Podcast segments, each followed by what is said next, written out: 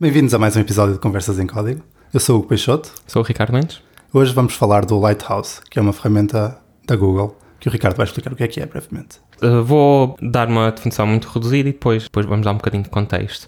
O Lighthouse é uma ferramenta que vem da Google, como tu disseste, que te dá várias métricas sobre a tua página com o intuito de melhorares. Uh, assim por alto, tem as seguintes categorias: Performance, Accessibility, Best Practices, SEO e Progressive Web App.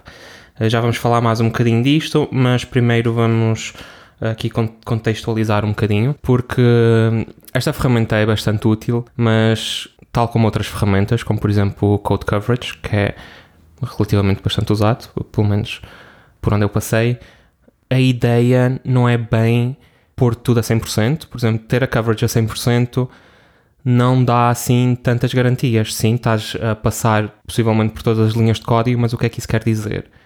Estás a testar a lógica, uh, efetivamente ou não, etc.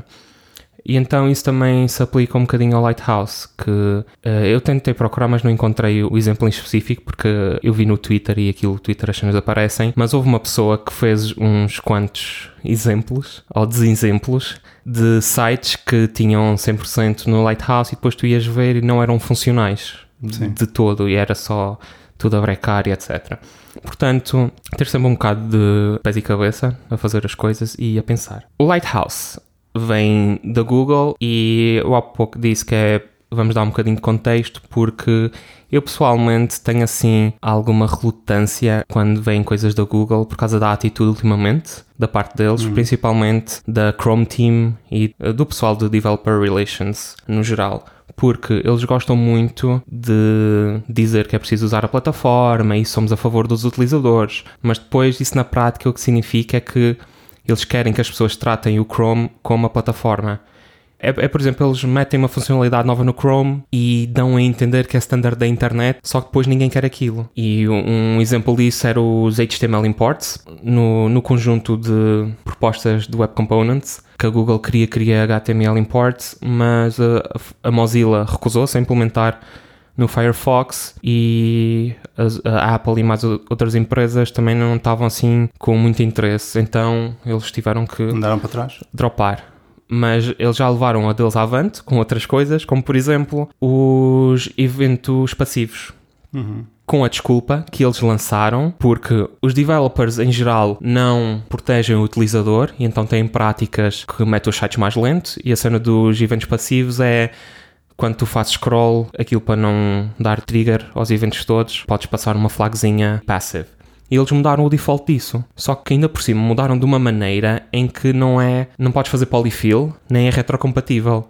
Então quebra tudo. Eles lançaram isto e depois tiraram, entre aspas, uh, e propuseram ao, lá ao grupo das internets e o pessoal, ah, mas isto quebra a retrocompatibilidade e não dá para fazer polifilia, etc. Uh, isto não me parece muito boa ideia. E eles, ah, mas nós já temos 7% dos utilizadores, porque lançamos isto num beta especial, não sei do que, de Android ou lá o que foi, e as pessoas estão a usar. Não podemos, ai, os utilizadores. Agora alguém, não podem eles andar para trás. Alguém que pense nos utilizadores. E portanto, Uh, já foi há uns dois anos, começou-se a ver nas frameworks web todas. Eu, eu, faço parte do Ember, então uh, esse tem em primeira mão, porque eles disseram na, na proposta que falaram com as frameworks todas e que era um passo em frente e Tipo, estamos a dar todos juntos o passo em frente e depois ninguém sabia de nada. O pessoal do Ember, uh, as conversas era que tinham falado com outras frameworks e também ninguém sabia nada, inclusive é Angular, que apesar de eles dizem que não é do Google e depois que é do Google, é conforme os interesses. Portanto, como eu disse, eu tenho sempre alguma relutância em coisas relativas à Google e web e performance. Há um uh, developer da, da Google que é muito vocal e faz apresentações e tem muitas opiniões e bate muito na cena do temos que fazer a web para o próximo bilhão de utilizadores e depois as pessoas que supostamente são o alvo da, das cenas que ele diz e dessas melhorias performance dizem: Olha, mas nós não fazemos assim. Isso na prática até é contraproducente para o nosso mercado devido a isto e aquilo. E, ah, mas uh, eu tenho acesso aos dados do Google. Quem és tu? e pronto. Ele é que sabe. Yeah. Portanto, tenham sempre assim um olhinho aberto. Por favor, pronto, eu ia dizer usem outros browsers, mas hoje em dia usem o Firefox, ou pelo menos testem as coisas no Firefox, porque isto não vai ser um Internet Explorer, outra vez vai ser muito pior por causa da posição na internet da Google e tipo, da hegemonia que eles têm em termos de utilizadores e de cotas de mercado e simplesmente poder, não é? Porque a internet é o google.com, É, um bocado. essencialmente. Sim. Portanto, toca usar DuckDuckGo, toca usar Firefox e testem as coisas. Portanto, dito isto, vamos voltar ao Lighthouse. O Lighthouse está disponível através de uma extensão do browser, ou seja, basta instalar no Chrome. Claro. Ah, também tem no Firefox. Ah, eles também disponibilizam porque um- uma das coisas boas que aconteceu recentemente é a standardização das web extensions e agora tu podes fazer tu podes fazer muita coisa que é só tipo depois publicar para uma e para outra store e funciona. Eu lembro no início eh, os APIs eram completamente um bocado diferentes chato, e, e o Google tinha muita vantagem. O Chrome tinha muita vantagem nessa altura. Então, ah, a extensão é muito simples. Tu vais a um site, ah, abres as Developer Tools, carregas ah, no, no botãozinho, ele corre e dá-te um relatório. O relatório é bastante interessante, tem as categorias que eu mencionei e ele dá um score de 0 a 100 a cada categoria, assim com uns gráficos com umas visualizações bonitas, e depois tu podes clicar na categoria que queres e ele faz um scroll e depois tem. Cada categoria tem muita coisa lá para dentro que eu vou mencionar agora. Deixem-me aqui ver as notas. Fiz uma cábulazinha. Isto até. Hã? Research e tudo. Estamos muito evoluídos. Diferente. Olha, portanto, na secção de performance temos Performance Audit Scoring, Metrics. Dois exemplos uh, interessantes de metrics é First Contentful Paint e Time to Interactive. Depois tens a categoria de Opportunities, Remove Unused JavaScript, Eliminate Render Blocking Resources, Remove Unused CSS, Properly Size Images, Efficiently Encode Images, Minify CSS. Portanto, isto é tudo muito à volta de tirar coisas que não precisas e otimizar os recursos. Otimizar as imagens, o JavaScript, o Coisas que em CSS. princípio é tudo benéfico e que não tens nada, não há motivo para não fazeres a não ser o tempo que precisas, não é? Sim, muitas destas coisas podem ser feitas automaticamente. Se tiveres uma, uma build tool na, Sim. No, teu, no teu website, metes para lá Purge CSS, por exemplo, que até funciona com bibliotecas como Tailwind e etc. Tens, sim, tens muita maneira de fazer muitas das coisas que estão aqui. O Uglify, por exemplo, é para JavaScript, só que de vez em quando, quando aparece sintaxe nova no JavaScript, depois nem sempre o Uglify suporta a cabeça, então. Ou o parser que o Uglify usa. E depois temos Diagnostics, que dois exemplos é Serve Static Assets with Cache e Minify Main Thread Work. Ou seja, isto também é, é isso, é usar eh, basicamente web workers. Se tiveres computação ou coisas que não precises logo logo, é tipo adia, mete cache nas coisas e pronto, se for se o utilizador voltar outra vez, vai ter uma experiência melhor e mesmo na primeira, se minimizares, por exemplo, aqui o main thread work, ele não bloqueia, ele vai renderizando muito melhor. Ah, uma coisa que eu me esqueci de referir, isto tudo tem na documentação do Lighthouse no, no projeto do GitHub, mas aquilo é um, um bocado. não é excelente. Por isso eu recomendo ir em web.dev, que é um da Google, apesar deles dizerem que aquilo é da web, mas é, é um, um recurso da Google.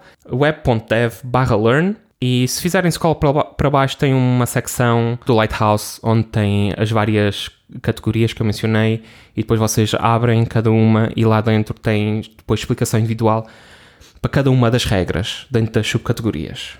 Por isso, vou só aqui mencionar por alto algumas coisas. Dentro da accessibility temos muita coisa.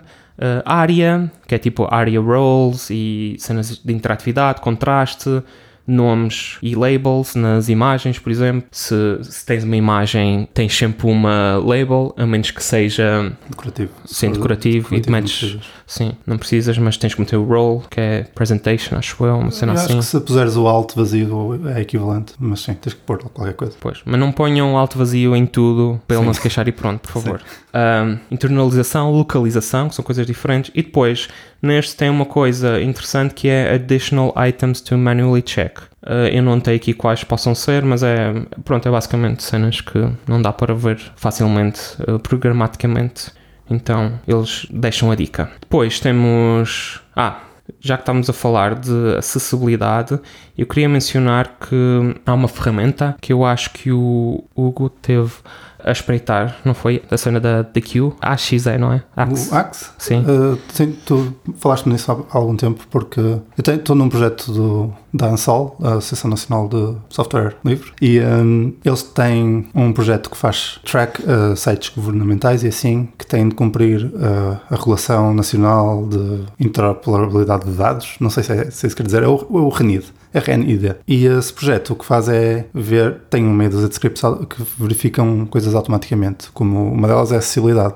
Os sites nacionais do governo têm de cumprir o WCAG 2.0 ou assim, 0. E uh, não, aquilo não tem nenhuma tool, não tínhamos nenhuma tool fixe para verificar se está a cumprir ou não. E então eu pensei, se calhar o Lighthouse era uma boa ferramenta. E tu falaste-me do Axe, eu ainda não, não pude explorar muito, mas já estive a ver que aquilo até funciona com vários WebDrivers. Não tens que usar o, o Chrome Headless, podes usar o Firefox. Portanto, em princípio, vou ver se dou uma olhada dela para automatizar, porque não quero uma extensão, não é? Uma extensão é fixe se estás a no development, nós queremos um check para correr todos os dias ou assim, a ver quando, é, quando é que as coisas mudam. Como mencionei, o Lighthouse dá para correr por extensão e também uh, programaticamente, mas vou só acabar as categorias e depois vamos a essa parte. Depois tem o do SEO, que para a utilização que eu fiz não tinha muito interesse, porque está tipo tudo atrás de uma cena que não é acessível, portanto é preciso login, por isso não interessa muito. Mas basicamente é cenas como os elementos title, meta, os links descritivos, uh, meter uma língua e pronto, garantir que tens um robots.txt que as páginas não dão erro. Boa. que os links vão para sítios. E depois tem a parte do Progressive Web App, que neste caso eu também uh, ignorei um bocado, que é... Pronto, o nome não diz muita coisa, por isso vocês que vão ao link que eu disse e espreitem, as categorias, as subcategorias são Fast and Reliable, Installable, PWA Optimized, depois tem Additional Items to Manual Check. Isto eu vi os, os itens adicionais é, por exemplo, garantir que funciona em vários browsers, que o viewport suporta equipamentos mobile e a cena do installable é teres o, o manifest file uhum. para poderes in instalar. Essa cena de instalar funciona em desktop também? Não, Só que eu saiba não. Androids e iPhones e Sim, assim. eu acho que há tipo um browser que te deixa fazer isso. Foi curiosidade, lembrei-me. Pois, eu também de vez em quando lembro-me disso, que é tipo, se calhar, pá, dava jeito, não é?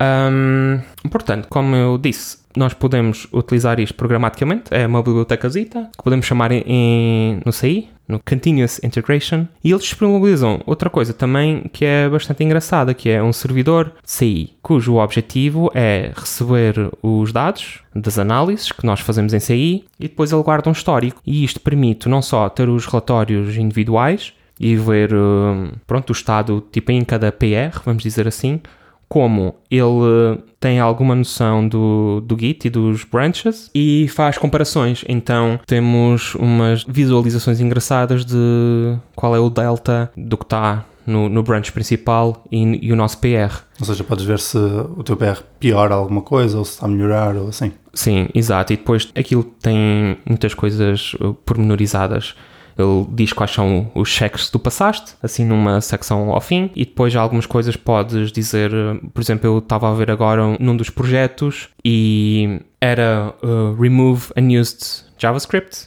E aquilo dizia que tem três coisas diferentes. Tinha três uh, recursos, resources, JavaScript. Um tinha melhorado, um tinha piorado e o outro tinha ficado igual. Porquê? Porque o fecheiro leva com fingerprint. Ok. Tem Saiu este... de um, foi para o outro. Exato, tem a chave no fim, então era tipo menos 79 mais 79 e depois o outro ficou igual, uhum. que era o, o vendor.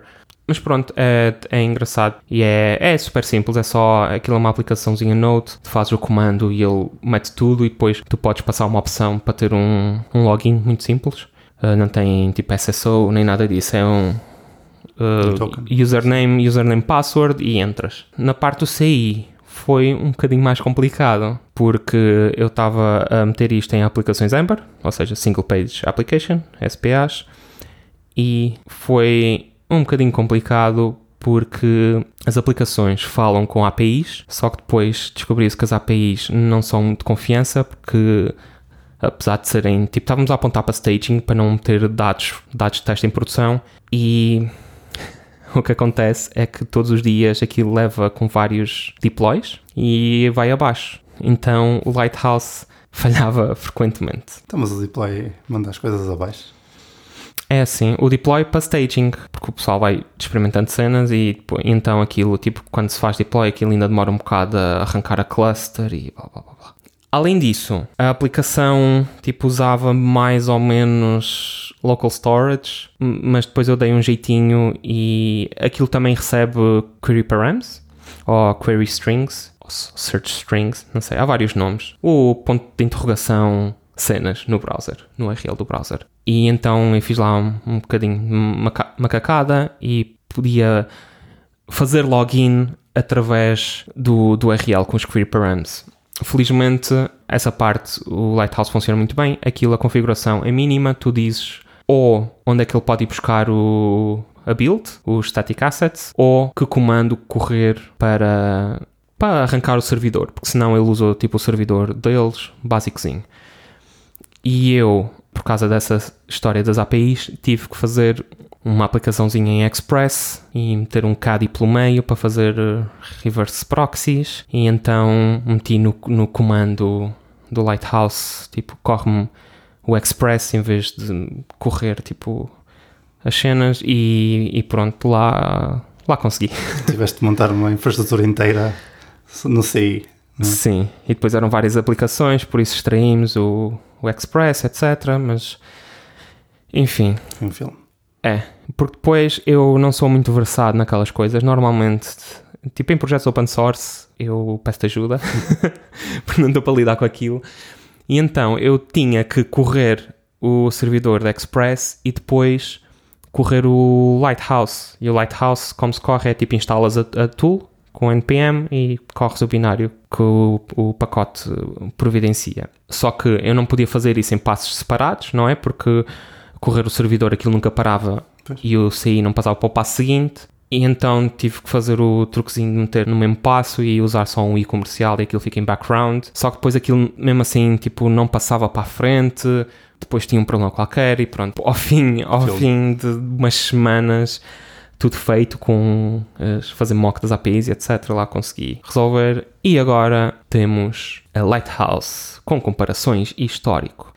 Ah, o servidor de CI, uh, montas, vais lá e podes registar projetos. Então é tipo, temos assim uma listinha muito básica dos vários projetos, clicas, vês o report, podes fazer compare com outro qualquer, podes abrir report e ele abre-te uma página individual que é googlelighthouseViewer.com e depois não tem nada no URL e eu tipo, ok, então não posso mandar isto a ninguém, este report. Não tem estado? Está, tipo, no... Pois, eu não, eu, tipo, eu, eu não sei, eu uh, lembrei-me, eu já me tinha esquecido e lembrei-me porque estava hoje a ver isso para poder falar e tipo, hum, como é que ele sabe misturar?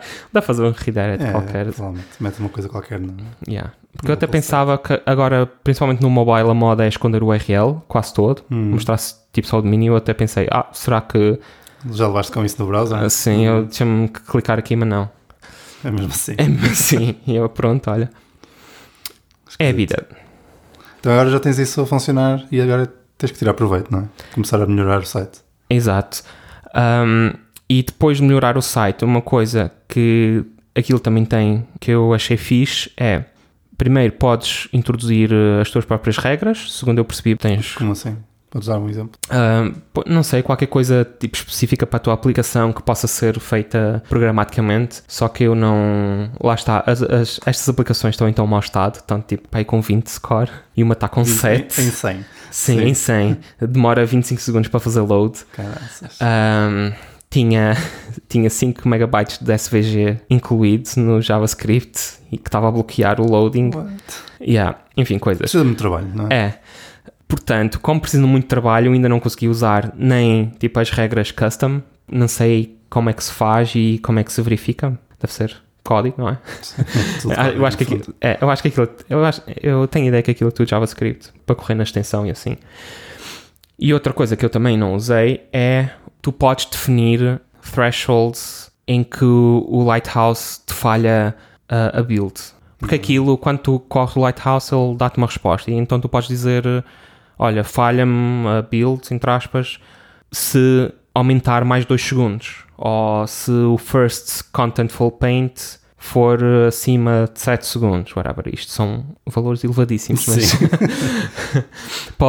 também para o tipo de aplicações que é, como aquilo leva com tudo. Um, é, é daquelas que tipo, tu abres e deixas para lá para um canto, por isso. Ah, ainda não tive a oportunidade de usar isso, mas um, há, há várias. Aquilo depois na documentação eles, eles dizem lá dizem lá exemplos de como pôr e como não pôr. Mas o, o que eu usei foi realmente a resposta do Lighthouse para o, para o PR, tipo aparece lá no PR. No GitHub tens os GitHub checks, que aparece lá a marquinha. No, noutros aparece de outras maneiras, mas Ok, parece interessante. Então, se alguém quiser aprender a usar isso, vai a web.dev barra learn, learn e tem lá uma secção sobre o Lighthouse que te explica como configurar essas coisas e experimentar. Yeah. Ok, E isto, eu tenho a ideia que já falamos do Percy, por isso meter o Percy com isto e com o Axe para a acessibilidade já, já dá assim uma boa ajuda. já ficas aí com muito trabalhinho para fazer, não é? Yep, Pronto, eh, obrigado a todos por ouvirem e eh, até à próxima. até a próxima.